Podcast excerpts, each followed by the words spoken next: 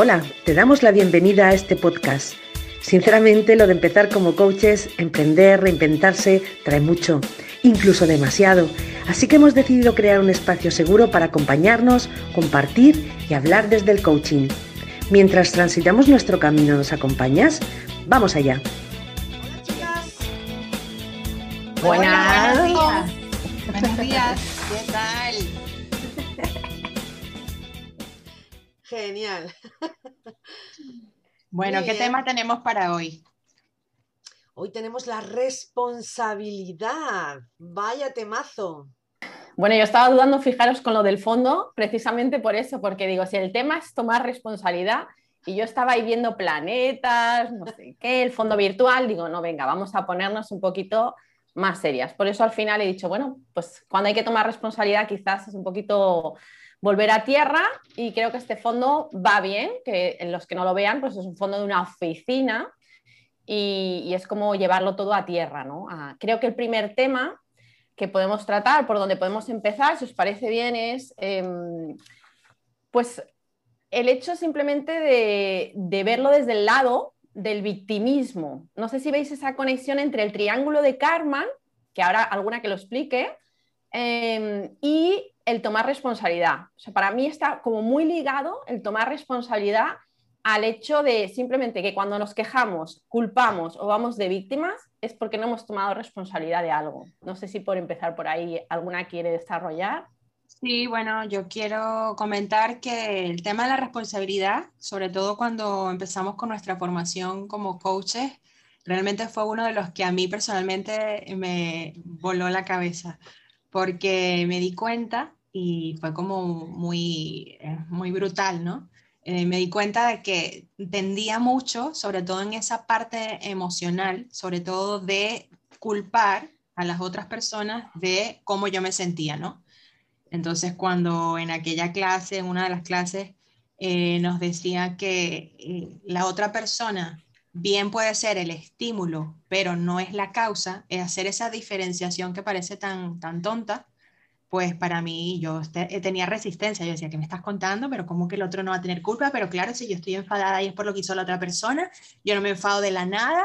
Y entonces, claro, es ese, ese tiempo para mí de procesar ¿no? y de asimilar que realmente eh, depende más allá de lo que hace la otra persona, que efectivamente eso puede originar, eso puede ser ese detonante o esa, esa cosa que, que esa chispita, siempre está el espacio de que cómo yo lo interpreto y cómo yo reacciono. Entonces, el ejemplo como el que más ilustra es mm, eso, sucede un evento y cómo ese evento que puede ser exactamente igual para nosotras cuatro, por ejemplo, que estamos aquí ahora, y cómo cada una de nosotras lo va a vivir de una manera diferente. Entonces, en cuanto lo vives y lo interpretas de una forma diferente, allí es donde está realmente, pues si te enfadas o si no te enfadas, o cómo te enfadas o cómo no te enfadas, con lo cual es, es, es cosa tuya, ¿no?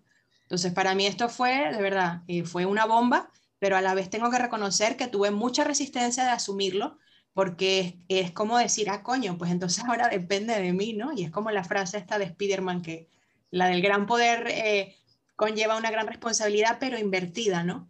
Entonces ahora la responsabilidad me conlleva el poder, y es ese poder que tengo sobre mí. Y como hasta entonces lo estaba dando, lo estaba entregando a, a las demás, era como, bueno, me salvaba un poco porque yo no podía hacer mucho, ¿no? Un poco esa que comentas, Lourdes, de víctima. Bueno, pues no puedo hacer nada porque imagínate cómo controlo cómo, cómo lo que hacen los demás o lo que me dicen o lo que entonces, eh, un poco regalando mi poder. Y cuando veo que puedo retomar ese poder personal, a la vez como, uff. Entonces, bueno, por ahí, por ahí voy yo. Sí, sí. A mí eh, me, me- me pasó también un poco, un poco así, ¿no? Em, es como coger las riendas de, de- de tu vida, ¿no? A partir de, de que abres los ojos a la responsabilidad, dices, pues tengo la capacidad, tengo el poder, como tú decías, de, de poder solucionar mis problemas. Puedo hacer algo al respecto y no quedarme ahí parada. A mí personalmente, ante un problema, una situación conflictiva, siempre lo que, lo que más daño me ha hecho ha sido el, el- el no- el pensar que no puedo hacer nada, el, quedarme quieta. Desde el momento en que tomo la responsabilidad y la asumo, Entonces me di cuenta que soy capaz de hacer algo al respecto y entonces empiezo inmediatamente a sentirme mejor porque mm, puedo encontrar, soy capaz de encontrar una solución, puede que una no funcione muy bien o puede que sí, ¿no? Pero tengo alternativas y tengo esa gran capacidad. Entonces, mm, primero como persona me siento mucho mejor y, luego, pues en, relación a cualquier conflicto, sé que puedo mm, hacer algo, tengo un plan para, para poder solucionarlo. Además, me siento empoderada, me da libertad. Entonces, al final también eso genera, a mí, me genera autoestima. Digo, bueno, es que soy, es como tú dices, soy, soy una, una, una, super, una que puedo hacer algo siempre. A veces mi poder, me, lo, lo, que me dice es que no tengo que hacer nada, si no depende de mí, que me he dado cuenta también de eso, ¿no? Es mi responsabilidad. Si es mi responsabilidad, voy a hacer algo. A veces yo confundo, confundo eh, y, sobre todo antes de, ser consciente de si era mi responsabilidad o no lo era. Y ya ahora empiezo a plantearme cuando hay un conflicto. ¿Es mi responsabilidad? Pues voy a hacer algo. ¿No es mi responsabilidad? Pues mejor me quedo quieta y no entro a ayudar, no entro, eh, hablando del triángulo de, de Karman, a ser la salvadora de otra persona. Entonces, pues eso me genera tranquilidad, autoestima, poder y, bueno, pues una capacidad que, me hace sentirme más feliz, más feliz. Genial. Qué bonito. bueno, yo para añadir a estas ideas que han comentado, eh, quería decir que la responsabilidad, además de lo que ya habéis dicho, hacerse cargo de lo propio, eh, tiene que ver con la proactividad. Eh, y, en ese sentido es lo que aprendimos, que el, centro de control de las decisiones que hacemos desde la responsabilidad es interno, mientras que todo lo demás que no sea responsabilizarnos sería actuar desde la reactividad y es ese locus de control externo, ¿no? Lo que comentaba Sandra, pues es que tú hiciste algo, eh, tú dijiste, es tu culpa, es como también ese, esa cara opuesta entre la culpa, o sea, lo opuesto para mí de la responsabilidad sería la culpa, y, y un poco lo que comentaba Lourdes del, triángulo de karma, pues efectivamente cuando no somos responsables, vamos como víctimas, ¿no? Por la vida. Es como a mí me pasan las cosas en lugar de asumir ese rol protagonista de, de hacerse cargo o hacerme cargo de lo mío, ¿no? Así que eso. Pues Lourdes, yo no sé, se, devuelve el círculo y yo creo que la que te toca explicar el triángulo de Karma es a ti misma. Porque la gente preguntar, y dice, ¿qué, cuál es el triángulo? ¿Cuál es el triángulo que lo siguen nombrando? ¿Qué es esto?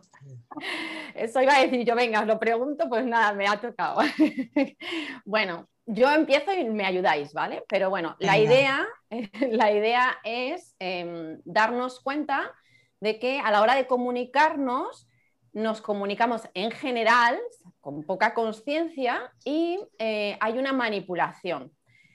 Entonces, cuando nos damos cuenta de que estamos comunicándonos en esa manipulación, somos nosotros manipulados o manipulamos, por eso se llama también el triángulo, manipulador, pues tenemos la capacidad de salir de él.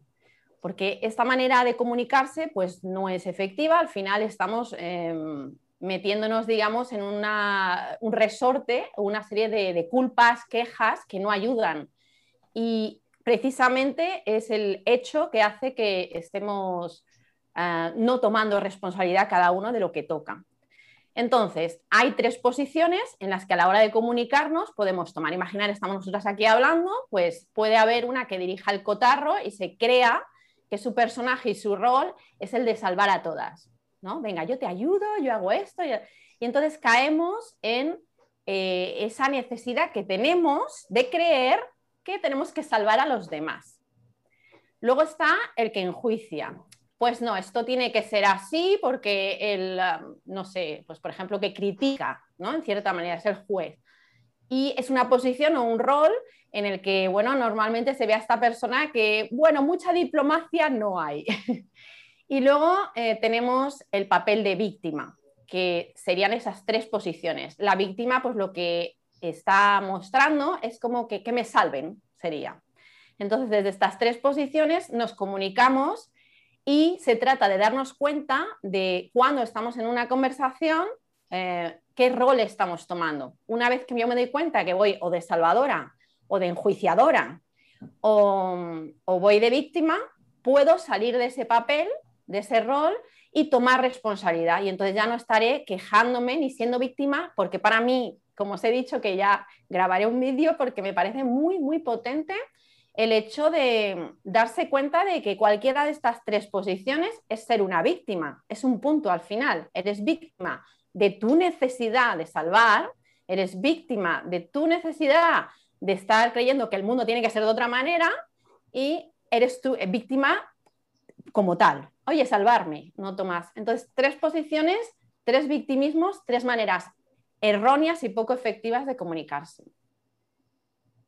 Yo también enlazo la responsabilidad, como tú has dicho, el triángulo de karma es, brutal. Y también, por ejemplo, con, las emociones, ¿no? Em, claro, si tú em, no tomas responsabilidad sobre lo que sientes, pues difícilmente vas a poder mm, gestionarlas. Y al final, lo que todos queremos es eh, vivir pues felices y te das cuenta que, bueno, hay que eh, sentir todo lo que, todas las emociones y tomar responsabilidad sobre ellas para ser capaz de gestionarlas y que no te dañen, ¿no? Entonces, también la responsabilidad emocional también creo que es súper importante. Y de ahí también lo, lo, fundamental de tener una buena educación emocional y la agilidad emocional, que tú en ocasiones has comentado, Lourdes. Sí, es que mira, me, gusta ¿no? que vuelvas a sacar esto porque, claro, unido al triángulo, precisamente a ese rol, lo que tendríamos que preguntarnos es qué emoción hay detrás de cada rol. Si todos, porque otra cosa es lo del triángulo que me encanta, que es estás en una conversación y vas de salvadora, pero de repente cambia, vas cambiando tu rol, ¿no? Vas a salvar el mundo y entonces tú, con toda tu buena intención, que habría que preguntarle a esa persona que va de salvadora qué emoción hay detrás, para qué quiere ir de salvadora, pero el triángulo no es estático, sino que mi intención de salvar, de repente me convierto en víctima o paso a ser juez y es dinámico. Entonces me parece, a mí de verdad que es una de las primeras cosas que explico porque me sacó totalmente de, o sea, me pillo, es una manera de, vamos a pillarnos. y en todas las conversaciones te das cuenta de que dices, ya estoy, ya estoy otra vez de jueza, de salvadora o ay, de víctima. Y entonces te das cuenta, te alejas y dices, pues qué necesidad tengo yo, porque claro, si quiero tener razón, por ejemplo, que este sería un tema también para desarrollar, la necesidad de tener razón. ¿Por qué emocionalmente alguien quiere tener razón? ¿Qué le está ocurriendo emocionalmente?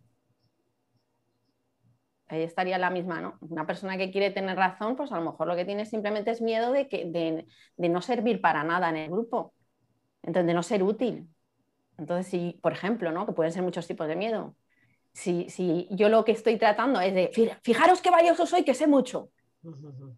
¿No? Por ejemplo, yo he pecado muchísimo y cuando me pillo es de eso, es ¿por qué intentas demostrar algo? ¿Por qué te esfuerzas? ¿Gastas energía en demostrar o que sabes o que puedes ayudar? Pues las emociones que hay detrás. Así que no sé, hablar vosotras, Sandra y Jessy, que os habéis quedado ahí y completar. Que se nos cae la baba escucharte, Lourdes. Sí, totalmente. Yo creo que es súper potente el tema este del triángulo.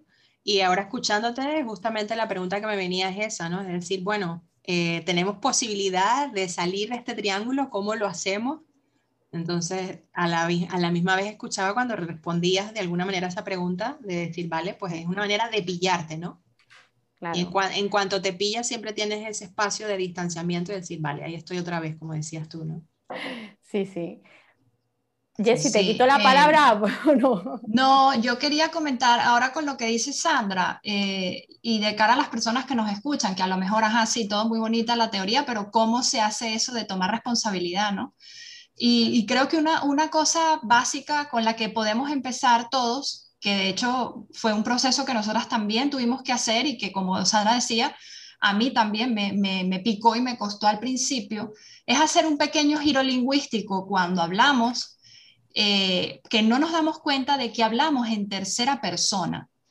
Entonces, cuando hablamos en tercera persona, la responsabilidad no es nuestra, porque no, no, hablamos de cómo yo me siento, de cómo yo percibí algo, de cómo yo interpreté, de cómo yo lo viví, sino es que es que algo se pasó, algo se hizo, algo...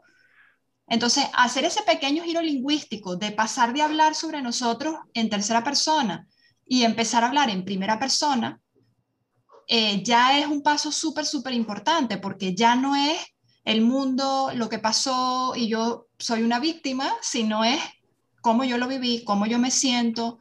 Esa típica pregunta cuando, o esa conversación, que a veces tenemos esta muletilla inconsciente de, ¿sabes cuando te sientes mal? No, no es te sientes mal, es yo me siento, eh, empezar a hablar desde el yo. Entonces creo que con este pequeño giro lingüístico ya nos puede ayudar a poner el, foco en, en eso que, que, sí que está en nosotros y que no es externo, ¿no? Esa era la aportación. Buenísimo. Excelente, sí, excelente porque lo bajas a tierra y justamente de eso se trata, ¿no? Como coach por su casa, ver esto aquí en el sofá, en el salón, cómo, cómo, cómo masticamos esto, ¿no? Cómo, cómo lidiamos también nosotras mismas con esto, porque no estamos exentas, como decía Lourdes, en esas conversaciones de estarnos rotando constantemente por esos roles, ¿no? Y, por ejemplo, en el rol de Salvador, muchas veces es un rol que suelo asumir a veces también, para variar, y creo que es importante en ese rol de querer salvar a las demás personas, dar espacio siempre, dar espacio de, de, que esa persona te pida, verbalice y te pida explícitamente la ayuda que pueda o no necesitar. ¿no? Y ahí está quizás una clave. Y el otro día me pasó un caso con, con mi hija, con Zoe. Ella quería ayudarme en algo y al final yo era como, no, ¿por qué hiciste eso? En sofá, ¿no? Y intentaba explicarle que siempre es importante que si ella quiere ayudar, pregunte o espere a que se le pida la ayuda. Pero si tiene ella la iniciativa primero, pues que pregunte, porque a veces en querer ayudar, eh, sin querer, la cagamos. La cagamos y, y, metemos la pata, ¿no? Entonces, en ese rol concreto del Salvador, eh, diría eso. Y lo que comentabas, Jessie, del, de hablar en primera persona es muy potente y creo que está como muy extendido el decir, como, como el ejemplo que comentabas, ¿no? Eh, es como cuando te sientes no sé qué, y claro, si piensas no sé qué, no, no es si piensas o no es si te sientes, es yo cuando yo pienso esto, cuando yo siento esto, claro, hablar de ti. Sí, y me, me, me, justo me tocó en una de las reacciones se siente que tuve con una, una chica. ¿Reacciones se siente? ¿Reacciones se siente? Reacciones se siente, gracias. Ya empecé yo con, mi, con mis mezclas. ¿Con tu dislexia? sí con mi dislexia de, de mezcla lingüística, me pasa mucho, lo advierto, esto de que pienso en bolso y en bulto y digo bulso y cosas de... Pues, sesión reciente, esto es porque pienso más rápido de lo que hablo. Me pasaba con la chica de, de, no, de invitarle, ¿no? A decir, pues, y cada vez que hablaba así, de, de que lo llevara a yo. Y, y, era gracioso, hombre, ella estaba apurada, pero era un, era un poquito gracioso el, el, el hecho de ver que, que hacía cortocircuito su cabeza. Era como, uh, y entonces me decía, espérate porque ahora no sé hablar, ¿no? Y era como, oh, es muy gracioso, pero desde el amor, desde decir, oye, me identifico contigo porque me pasa, me pasó mucho y a veces me pasa igual. Ese, ese asumir, ¿no? Desde, ya desde a mí suele ocurrirme en, en, en familia, ¿no? Que por una parte me encanta que cuenten conmigo y me pidan cosas porque me siento muy útil, muy necesitada. Entonces, pues claro, resulta que mi marido me pide una cosa, mi nieta me pide otra cosa, mis padres me piden cosas y yo, ¡guau, qué importante son, soy, ¿no? Y entonces entro en el rol de salvadora, ¿no? Y bueno, qué bien. Y entonces sí, hago cosas, asumo la responsabilidad. Em, ¿Qué ocurre? Que a veces me pasa que pospongo lo que yo realmente quiero, lo pospongo y lo dejo ahí y lo aparco. Y ocurre que si esto sucede, pues muy a menudo, claro, pospongo tanto que al final caigo en el victimismo. Y entonces me enfado, me entra la frustración, tal. Y claro, pues en sesiones de coaching yo lo que me he trabajado es, vamos a ver, ¿qué puedes hacer tú para salir precisamente de ese victimismo y luego también de ese, papel de salvadora, ¿no? Y entonces, bueno, pues, eh, por ejemplo, pues uno de los planes de acción era pues comunicarle a mi entorno qué es lo que tengo que hacer, cuáles son mis, o sea, mis, mis prioridades y buscar ese tiempo para compatibilizarlo, porque claro, a veces es que ni siquiera sabían que yo tenía planes, los tenía en la cabeza, pero no se los había comunicado. Y a partir de que asumo mi responsabilidad, lo comunico, entonces ellos también respetan un poco más mi tiempo. A veces pues tengo que volver a recordarlo, a veces yo también me dejo, me vuelvo a llevar, porque claro, asumir la responsabilidad es muy fácil y eres consciente, pero claro, llevarlo a cabo para mí es complicado. Y entonces a veces siempre pues eso, juegas con, pero bueno, tomando conciencia puedes empezar un poco a solucionar pues esos conflictos o esa frustración o esos enfados, ¿no? Que a mí me surge muchas veces por, por, este tema. Yo me siento súper identificada, Mari Carmen, con lo que estás comentando, porque a mí me pasa también. Me empiezo a cargar de cosas que es mi responsabilidad, es decir, que yo misma he decidido o elegido, y luego me pasa eso, luego no tengo tiempo para hacer lo que sí quiero, o mis cosas, o mis otras cosas, y entonces me frustro.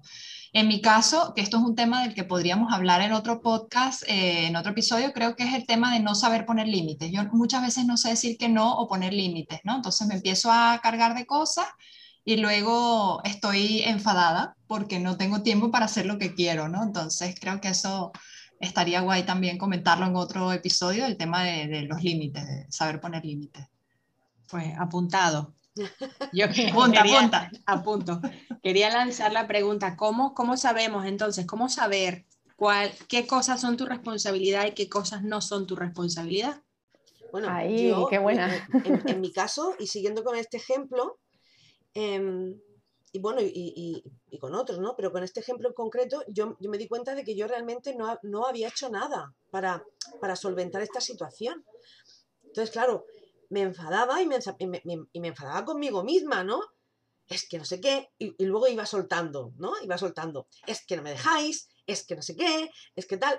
Entonces, cuando, cuando empiezo a tomar conciencia de esta situación en una sesión de, de coaching, ¿no? Pues, digamos, ¿qué he hecho yo para solucionar esto? A partir de ahí toman la responsabilidad, ¿no? Venga, pues vale. ¿Ellos saben realmente lo que tengo que hacer? Pues no, porque no se lo he dicho.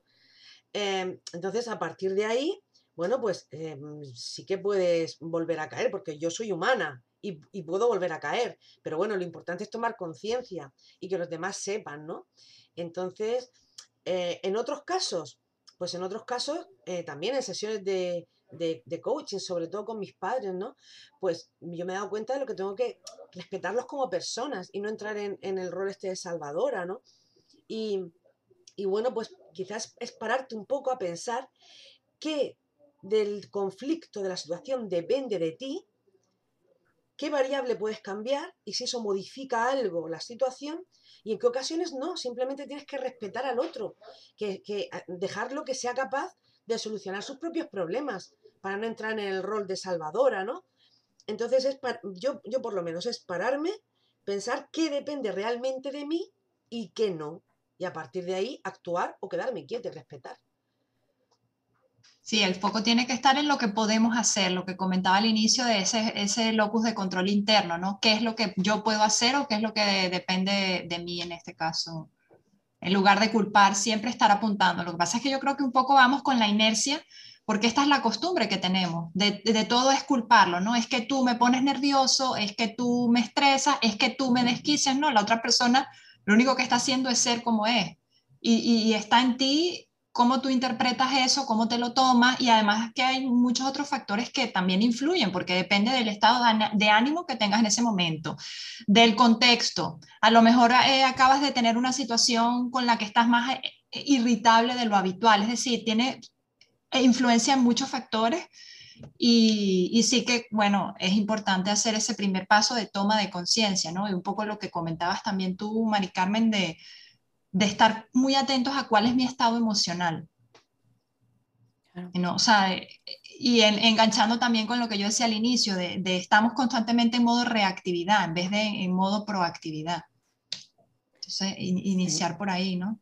Entonces, mis pensamientos dependen de mí, mis sentimientos dependen de mí, mis acciones dependen de mí, los pensamientos de los demás no dependen de mí, las acciones de los demás no dependen de mí, las emociones de los demás no dependen de mí. Eso.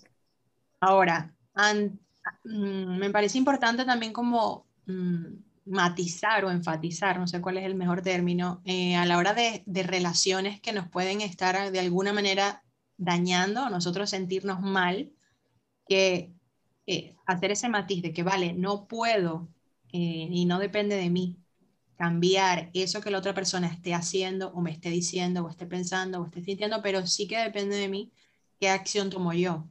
Y, y si necesitamos incluso pues alejarnos eh, no estar, cortar la relación, lo que sea, esa parte sí que depende de nosotros, ¿no? No es, no quiero decir que como no dependa de mí, eh, no, vas, no vas a hacer nada al respecto, no, vas a hacer en cuanto eso, hay cosas que aún siempre puedes hacer, ¿no? Y por ejemplo, pienso... Efectivamente. A nivel de la forma, quería decir que a nivel de la forma hay que hacer lo que haya que hacer. Y eso va aparte de, del tema emocional. Eh, iba a decir que siempre pienso en esta película de La vida es bella, no sé si la vieron, la del italiano, Roberto ben, Sí, y, y, bueno, para mí es como un, un súper ejemplo de cómo una situación extrema además, ¿no? Que puede estar viviendo y vivieron lamentablemente tantas personas.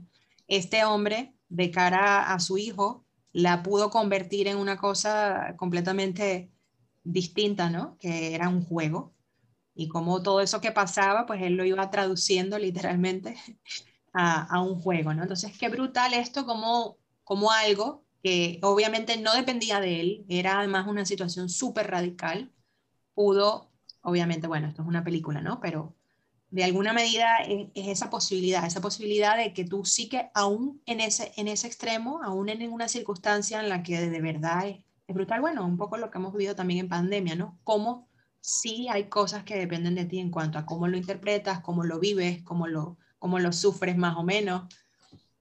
Esto, ¿no?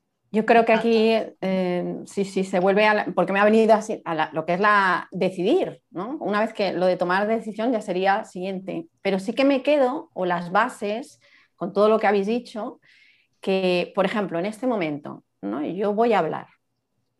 Lo primero a la hora de tomar responsabilidad es fijarme en la emoción antes de hablar. ¿Qué emoción eh, me embriaga o me guía para hablar? A partir de ahí puedo detectar el rol que estoy tomando y si ese rol es un rol victimista, está en ese triángulo o no. O sea que para mí la base sería qué emoción, ver la emoción.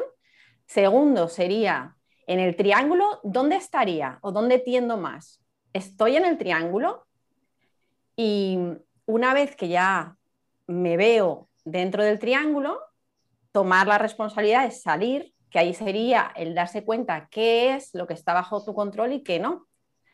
Y entonces ya puedo tomar unas decisiones con las que me voy a sentir en equilibrio y no voy a estar luego ahí rumiando voy a poner el ejemplo con, esto, ¿no? Yo ahora mismo, está, no sé si os pasa, cuando vais a hablar, muchas veces lo que decimos que estamos, como decía Jessie, en modo reactivo. Ahora, ¿qué voy a decir? Ah, pues ha dicho esto y ya estás ahí tú con tu pensamiento de lo que vas a aportar.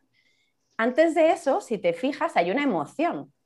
Por ejemplo, si nos volvemos al triángulo, eh, si yo soy salvadora, imaginar, ¿no? Voy de salvadora, ¿qué emoción hay debajo de una persona que va de salvadora? ¿Qué está buscando y qué necesita la persona que suele ir de salvadora? No sé, la emoción, Lourdes, pero lo primero que se me viene en la cabeza es superioridad. un salvador cree que tiene la verdad en sus manos, o cree que tiene la respuesta, o cree que esa típica cosa, yo no sé si a ustedes les pasa, pero a mí me pasa que parece que todo el mundo sabe más de mi vida que yo. O sea, es como, mm, ah. hola.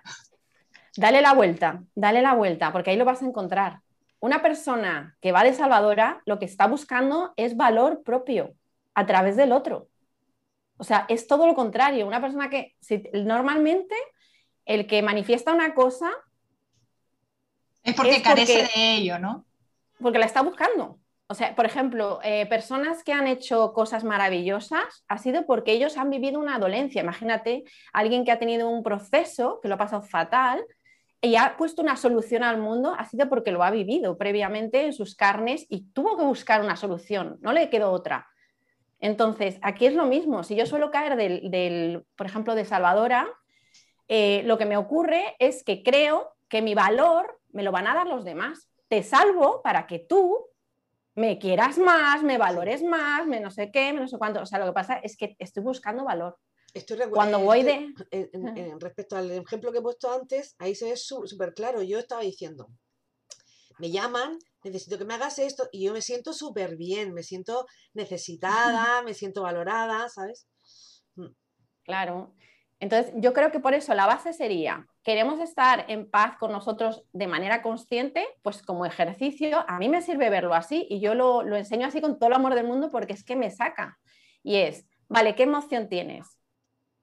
Y entonces te ves en, ya puedes poner la emoción de cada rol. Segundo, mirar el triángulo. Y después lo que digo ya, tomar responsabilidad. Vale, pero entonces vamos con los papeles porque es que de verdad yo esto creo que es que es oro si tú vas y te das cuenta de que vas por el mundo buscando, necesitas valor propio, pero inconscientemente, porque claro, tú, en, verdad, en, realidad la persona cree que, es que tiene superioridad, pero no es verdad, es cuando nos ponemos ahí es porque creemos que yo ahora mismo estoy contando un rollo. ¿No? ¿Esto qué Por favor, pues continúa, continúa.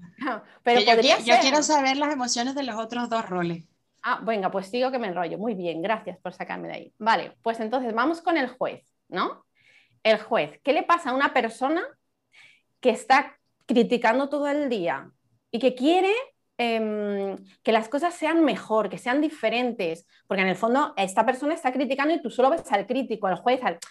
A ver, es que esto no está bien, es que esto hay que ponerlo así. ¿Qué le pasa a esa persona? ¿Qué emoción hay debajo? Miedo, es lo que se me viene. Miedo, miedo. Es mm. una persona que tiene muchísimo miedo, lo que tiene es inseguridad y la pobre persona que está todo el día criticando, lo único que está buscando y necesita es unas tablas, una vida sólida. Por eso, de jueces caemos muchísimo. Ahora mismo, eh, es que el gobierno, es que no sé qué, es que no sé... siempre, ¿no? Bueno, ahora mismo digo, siempre, no hay bueno, para criticar tenemos todos. Entonces, de jueces vamos muchísimo. ¿Pero por qué? ¿Qué nos pasa? ¿Por qué vamos de jueces? Porque tenemos miedo, porque no tengo nada seguro y entonces, o sea, fijaros qué humanidad hay detrás de los roles de cada uno. Es una, ya no es lo mismo, ¿eh? Cuando veas al crítico, ¿qué tal? Y te todo el día quejándose de qué aburrido. Hombre, si lo que está buscando esa persona es que está insegurísima, vamos, tiene una inseguridad terrible. Y luego tenemos la víctima. ¿Qué le pasa a la víctima?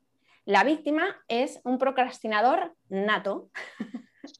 Entonces, eh, todos son víctimas, como vuelvo a decir, para mi gusto, de cada una de sus necesidades, pero realmente a la víctima eh, lo que le pasa es eso, que no toma acción, eh, no toma responsabilidad. Pero los tres papeles serían no tomar responsabilidad, porque en el fondo, si tú no puedes hacer nada para, porque tú no estás en el gobierno y en ese aspecto, por ejemplo, en ese ejemplo, no puedes hacer nada, ¿qué sí puedes hacer en tu vida diaria? Deja de gastar tu energía en quejarte del gobierno y si tú crees que hay que hacer algún cambio, hazlo en la medida de tus posibilidades, que sería ya eso, esa parte de el controlador, porque yo creo que la toma de responsabilidad tiene que ver mucho con eso de querer controlar, ¿no? De que, puedes controlar realmente.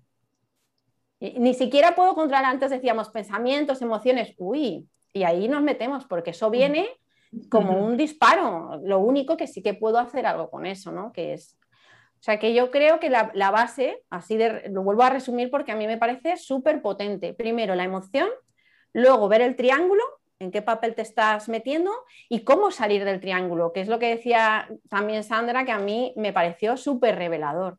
¿Cómo puedo salir del triángulo? Entonces, ¿qué hago? Si me estoy viendo que voy de salvadora, ¿Os aventuráis a decir para que no siga hablando yo y vaya de Salvadora? Hombre, yo no sé si para salir del triángulo esto serviría, pero a mí se me ocurren como algunos tips como para resumirlo y, decir cosas concretas también que la gente se puede llevar. Lo primero sería preguntarte esa situación o eso que te está molestando o lo que sea, preguntarte, ¿eso qué tiene que ver, qué parte de eso tiene que ver contigo? Eso para mí sería la, primera pregunta que te puede ayudar a, hacer toma de conciencia.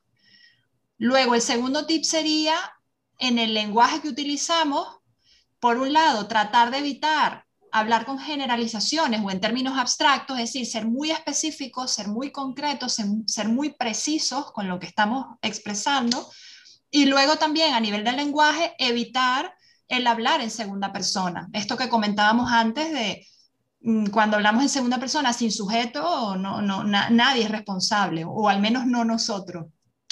Y luego también diría como, como último tip, em, evitar también las distorsiones causa-efecto, que esto tiene un poco que ver con lo que comentaba Sandra antes de si yo estoy enfadada es porque tú hiciste algo que a mí me enfadó. Y en realidad esto no es así. Eh, ese ejemplo que decías antes, que tú cuando hablas me pones nervioso, o sea, ¿realmente yo te pongo nervioso o, eres tú que reaccionas de esta manera? Entonces yo diría como esas cuatro cosas para empezar a hacer toma de conciencia y luego poder salir del triángulo, pues con los pasos que ha dicho Lourdes, de, ver en cuáles emociones te están acompañando, en qué posición del triángulo estás y vale, cómo puedes volver a tu centro o volver a ti en este aspecto, ¿no? Ese sería mi resumen. Yo quiero retomar una idea que antes lanzó Lourdes, esto de cuando decíamos, bueno, ¿qué dependen de mí? Dependen mis pensamientos, mis sentimientos, mis acciones, pero efectivamente hay una parte de esos pensamientos, esas emociones que, es, que van automático y tú, no, y tú no controlas eso de alguna manera, o sea, eso surge, ¿no? Y está allí y siempre va a estar, además, no es algo que, que vale, me voy al Tíbet y, y lo logré y ya volví y ya no lo tengo, no, siempre va a estar. Con lo cual, lo que depende de ti, lo que depende de mí, sería eh, darme cuenta de que eso sucede en mí, ¿vale? Y ver cómo gestiono eso. Pues, mm, ¿vale? Estos pensamientos surgen, brotan, ¿vale? Como, como el, el agua del manantial, están allí y a ver yo cómo lo gestiono. De alguna manera, eh, saberme, saberme eh, poderosa en cuanto a que tengo un margen de gestión aun cuando eso está allí fluctuando y viniendo y, entrando y saliendo, ¿no? Entonces, sí que puedo hacer cosas y creo que allí está mi responsabilidad también, darme cuenta de que esas cosas, eh, aunque estén y siempre van a estar, yo tengo un margen de hacer o no hacer o cómo manejar o cómo gestionar. Quería mm, decir esa idea. Y luego se me vino, que si, quiere, si, si os apetece podemos también entrar en esto o no, pero se me vino mucho ahora escuchándolas este tema de las relaciones, de las relaciones, bueno, amorosas, pero bueno, las relaciones en general donde ponemos esa felicidad y ese, ese sentirnos bien en esa otra persona. Bueno, en caso de relaciones, en otra persona y en, en general también podemos poner esa felicidad en cosas externas, ¿no? Yo voy a ser feliz cuando y tiene que pasar algo afuera para que eso suceda. Entonces allí creo que también podríamos eh, como profundizar un poquito en cómo es esa responsabilidad. Quizás no sé si es meternos ya como en aguas muy tal lo de qué es ser feliz. Entonces, claro, esa felicidad, cómo la logro, pero veo, veo mucho que constantemente esto es como un cliché ¿no? en las parejas y tú me haces feliz y mi media naranja y este tipo de rollos y yo creo que son bastante perjudiciales, ¿no? En el tema de la responsabilidad, creo que estaría bien también, no sé. Creo que tenemos un temita ahí en nuestro, sí, esto es tema para otro podcast. Sí, en nuestro estado creo que hay un tema sobre, sobre el tema este, sí. Pero de nuevo, ahí el lenguaje, otra vez, tú me, a mí hace feliz, no es verdad, esto no es verdad. que, pero es, eh, nuevamente, repetimos ideas, es la inercia de la vida, es la educación, es la forma en la que hemos crecido y hemos crecido escuchando estas frases y las hemos normalizado. Entonces ya las decimos y, no, no hemos hecho ese trabajo de pensamiento crítico de cómo estamos usando el lenguaje, cómo estamos eh, perpetuando estos patrones que queremos romper con ellos, pero es lo que decían ustedes antes también. Luego, lo que decía Lourdes, queremos que el gobierno cambie es lo externo, pero luego yo estoy en el supermercado y a mí la gente se me cuela, me corta el paso, me atropella, estas cosas que tú dices, es todo el tiempo estamos esperando que sean los demás los que cambien. O sea, es que es alucinante, es como, ¿sabes qué me pasó ayer? Lo tengo fresquito porque ayer fue al súper y yo decía, Dios mío, o sea, es que yo alucino, alucino, porque, o sea, la gente ve que tú estás con un carro y ellos se atraviesan y te están viendo y se quedan ahí en el medio del pasillo como si tú eres invisible. Eh, ven que estás viniendo y entonces te cortan el paso y se meten con un carro como para ir ellos primero. Es una, una cantidad de cosas que, que, solo esto, cuando voy al súper, yo observo todas estas cosas y digo, madre mía. O sea, casi, casi estuve a punto de preguntarle a la dependiente, mira, a la cajera, ¿en qué horario no hay gente para venir cuando no hay gente? Porque es alucinante la falta de conciencia colectiva que hay. Claro, pero ya es otro tema allí, también. Allí, allí es donde yo entro, ¿no? Ahí es donde mi terapeuta querida llamada, que en paz descanse, Isamar, me decía, ¿qué te está diciendo eso de ti misma? Sí, eso que tú estás viendo, esa falta de conciencia, ese que se te atropellan, que se te meten, ¿qué de ti hay allí o qué haces tú en esa misma medida? Porque si lo puedes ver en el otro, eso está en ti, ¿no? Claro. Y allí es donde está esa responsabilidad tuya, donde ya dejas de estar, creo, ¿no? donde dejas de estar pendiente justamente de eso que no puedes cambiar, de esa inconsciencia del otro, pero qué inconsciente está en ti que sí puedes trabajar, ¿no? Y, cada vez que ella me preguntaba esto, ¿qué te está diciendo eso de ti misma? Yo decía, mi madre no me está diciendo nada, déjame no sé qué, porque es como, o sea, es, es, es bastante que procesar, ¿no? Mm. Pero bueno, es, es, el, es el camino y es la... Yo en ese ejemplo me ha encantado, Jessy, porque es que, claro, aquí, mira, es un ejemplo perfecto. ¿Qué, qué, qué rol hay ahí? ¿Qué, qué rol, ¿En qué rol víctima. Ahí en ese momento yo estoy en rol víctima, ¿no? Cuando me siento que me están atropellando, que se me atraviesan, que se me cuelan.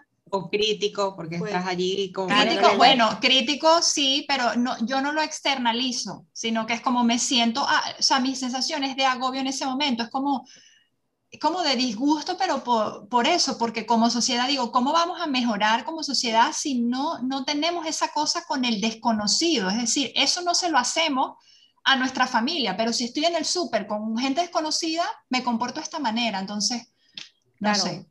No sé. Es que cuando... A mí me detona, yo reconozco que me detona muchísimo ir al súper, es esto que acabo de explicar, estas cosas que suceden, que parecen como inocentes, pero a mí me detonan un montón.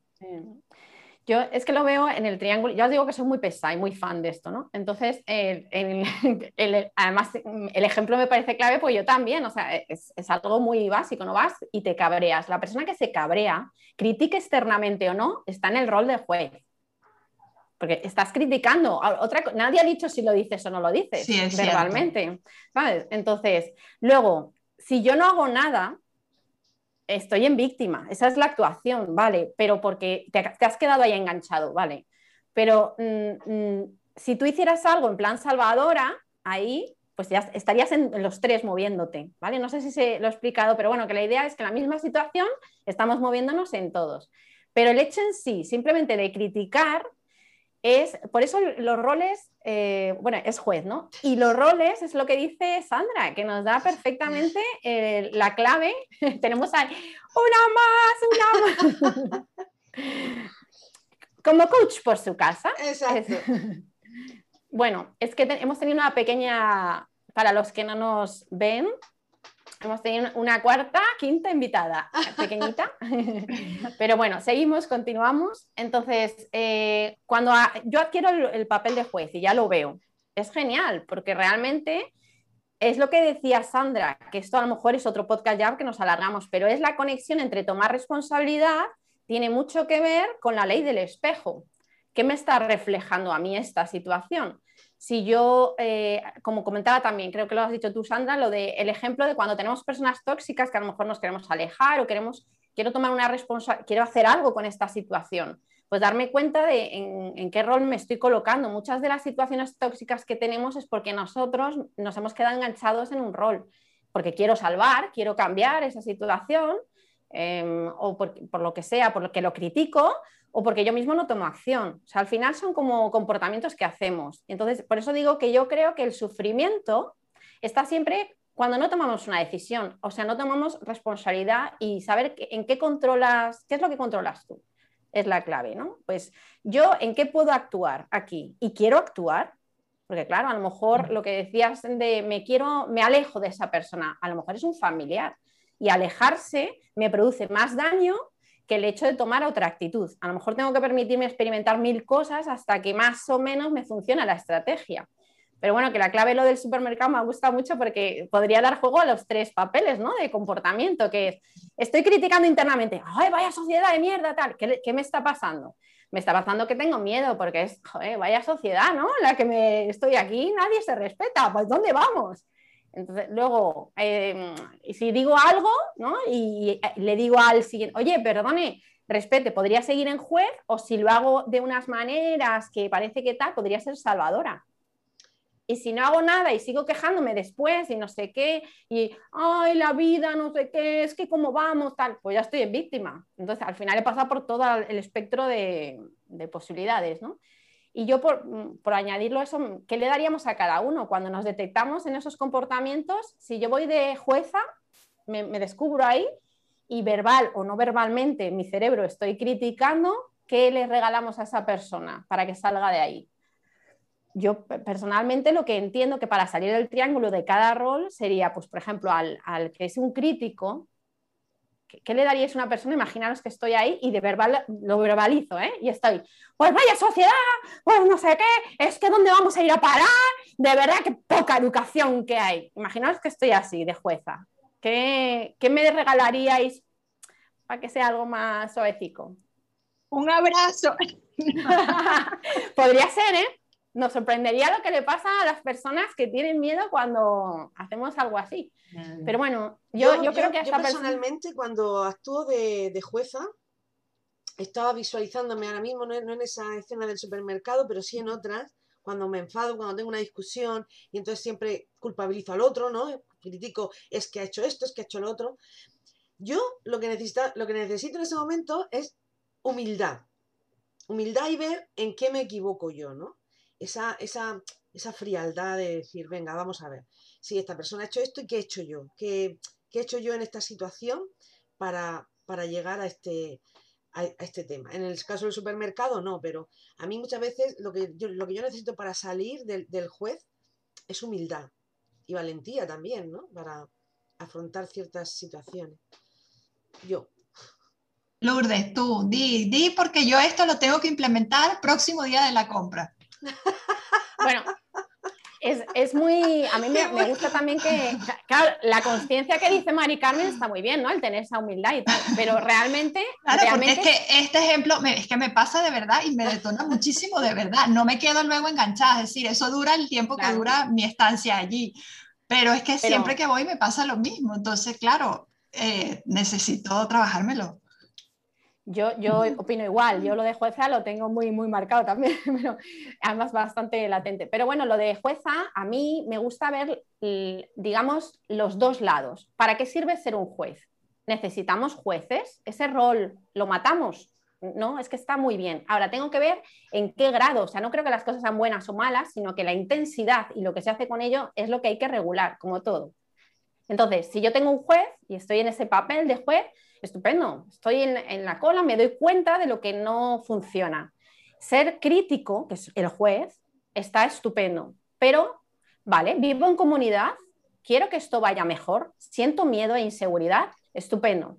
Vale, aparte de tomar responsabilidad de lo mío, el juez lo único que necesita es aprender diplomacia y hacer críticas constructivas que ayuden, claro, que ayuden a la comunidad. Muy bien, eso es. Entonces podríamos poner un montón de palabras ahí, pero es yo lo que quiero ver es el triángulo y dejar este regalo, porque ya os digo que a mí me ha servido tanto para pillarme, que es, estás yendo de jueza, estupendo, en esta situación que a mí me puede pasar ahora mismo cuando vaya a la compra. Entonces, es, eh, vale, ¿qué crítica constructiva puedes hacer en tu cabeza?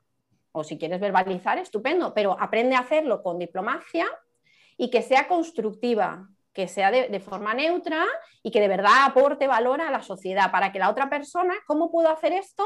Si me invitan, o sea, no voy de salvadora, porque si no pasaría al siguiente, a decir mi opinión o lo que sea. Pero si nadie me ha invitado y yo estoy en medio de la cola, pues no voy a soltar ahí, ¿para qué? Es que no vaya a ningún lado. Mi energía destinarla a algo productivo donde haga una crítica constructiva para ayudar a la sociedad en la medida en que sé que es una opinión y con desapego. Y luego, por ejemplo, en los otros roles sería, por ejemplo, la, el, la salvadora, que también me veo mucho, yo que me veo mucho en todo, pero bueno, el, la salvadora ¿no? llega y, y, yo ahí me, me detecto, ah, venga, eh, diciéndole a todo el mundo, es que, a ver, nos ha pasado que el coach, nosotras con el coaching, es que tenemos que tener mucho cuidado, porque ir de salvador es, o sea, es que saltas así. Y sí. yo lo que digo, claro, que con la tendencia encima de ser entrenadora, ahora mismo, si es que hablo que me dicen, ¿qué energía, Lourdes? Yo no me siento una persona con energía, pero hablo de una manera que parece ser que tengo la razón, que voy de salvadora, que tal. ¿Qué va? Yo no me oigo, claro. Luego lo veré en el vídeo. Con vehemencia, pero... hablas con vehemencia. Con eso, con vehemencia. pero no, o sea, tengo las mismas inseguridades y está todo igual. Pues es lo mismo, vas de Salvador y entonces la gente a lo mejor te puede creer o no, pero el foco no está en los demás, sino en ti. O sea, ¿para qué vas de salvadora? Lo que hemos dicho antes, pues porque no reconozco mi valor propio y quiero que los demás me lo reconozcan. Entonces, al Salvador, ¿qué le, le regalamos? Sesiones de coaching para autoconocimiento y que reconozca su propio valor, porque realmente es lo que necesitamos, ¿no? En este... o sea, que, que, nos llamen, que nos llamen. Y luego, y luego Llama ya y dejamos los números debajo, en, la descripción del, del YouTube. Clica ahora.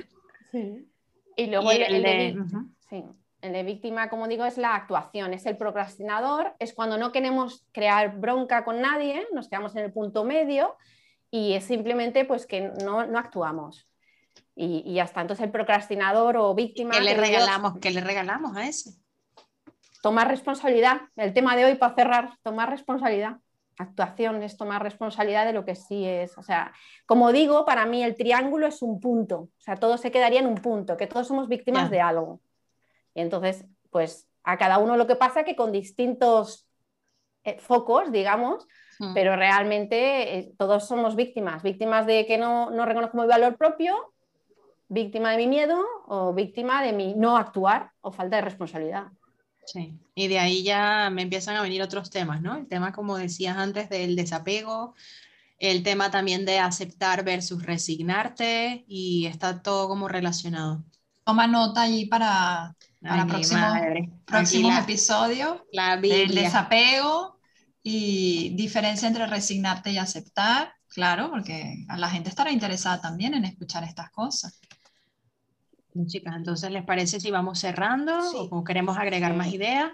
Pues nada, vamos cerrando. Lo que quiero agregar es eh, dar las gracias porque es un tema apasionante, lo de la responsabilidad, me encanta, para mí también fue, fue brutal y la perspectiva que ha dado Lourdes eh, me resulta reveladora y bueno, pues para mí ha sido una masterclass, así que a todas por vuestras aportaciones pero, pero eso, me llevo, pues, no sé, pues más conocimiento, más profundidad en este tema que, me apasiona tanto, que es la responsabilidad. Así que, chicas, pues agradecida, agradecida y feliz. Gracias, Mari Carmen. Yo realmente tengo un poco más que decir. Mm, me he disfrutado mucho este podcast, me ha encantado.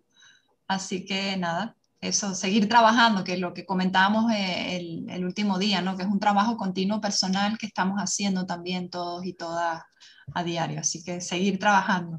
Aprovecho, Sandra, y así tú cierras también. Yo daros las gracias porque realmente eh, me encanta eh, soltar mis rollos. Entonces, es, es mi necesidad cubierta entonces no vamos a disimular, ¿no? Yo, a mí me gusta mucho contar estas cosas, primero porque me han servido, entonces es lo que decimos siempre, ¿no? Imagínate que ves una peli que es guay o un libro que es genial, o guardártelo para ti solo no es lo mismo, ¿no? Entonces, bueno, ahí ya veremos si es el rol de salvadora o de qué por ahí, pero bueno, pero yo encantada. Entonces, hoy cubierta mi necesidad de expresar. Así que muchas gracias por dejarme el espacio, claro. Pues yo también, muchas gracias pues, a las tres y sobre todo Lourdes, efectivamente también me, voy con la sensación de Mari Carmen de que ha sido una masterclass. Así que aparte de los temas venideros, ya tengo aquí un montón de notas que me he apuntado. Muchas gracias. Y sobre todo, bueno, vuelvo a la idea inicial, ¿no? Donde esa responsabilidad, más que, más que llevarlo como algo de, uy, qué difícil y todo esto, tal, llevarlo a esa parte bonita y optimista de alguna manera que es recuperar tu poder, y saberte que, más allá de cualquier situación puedes, puedes hacer cosas y, eso creo que es una sensación, no sé si de libertad o de, o de qué, pero es como volver a ser protagonista, ¿no? De tu vida y de tus cosas y no, y no una simple espectadora. Así que creo que para mí esta es la, lo que quiero llevarme, ¿no? Y lo que invito, esa idea. Pues gracias. Un besito. Muchas gracias. Y nos, vemos dentro de 15 días, si Dios quiere. Hasta aquí nuestro podcast como coach por su casa. Gracias por acompañarnos y te esperamos nuevamente en nuestro próximo episodio.